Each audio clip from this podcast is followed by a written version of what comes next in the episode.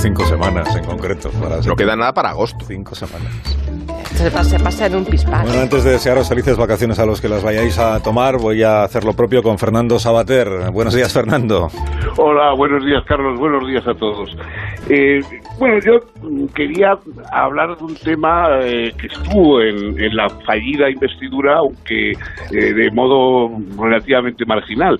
En un momento, el entonces candidato a la presidencia eh, dijo que uno de sus objetivos era transformar España en el mejor país del mundo para, para un niño, para vivir un niño.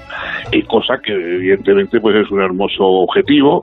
Eh, es verdad que la mayoría o gran parte de, los, de los niños en este, en este mundo viven en condiciones tan infernales y con tantos peligros, tanta explotación, etcétera, que realmente España mm, lleva un camino importante recorrido. No no suficiente quizá, pero bastante, bastante camino recorrido. Ahora, claro, hay cosas que hacen ver que todavía los retrocesos están al alcance de, en fin, de la mano.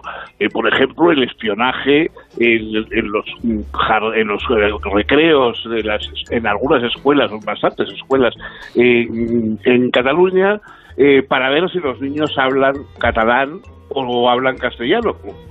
Opciones ambas perfectamente lícitas y constitucionales. Lo, que desgraciadamente no es constitucional es impedirles que estudien en castellano o que estudien las horas debidas de castellano, como ocurre en, este momento.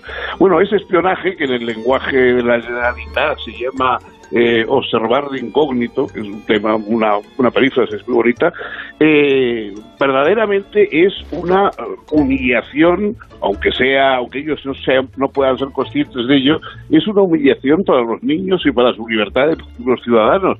Pero es que además es un índice muy eh, peligroso, porque todos los totalitarismos tienen una obsesión con la manipulación de los niños, con el que los niños no salgan del camino debido, etcétera, y entonces, eh, en fin, a, los que nos hemos dedicado un poco a los temas de educación, etcétera, nos, nos pone los, los pocos pelos que nos quedan de punta el ver que tranquilamente en una parte civilizada de Europa se espía a los niños para ver si hacen algo que tienen derecho constitucional a hacer.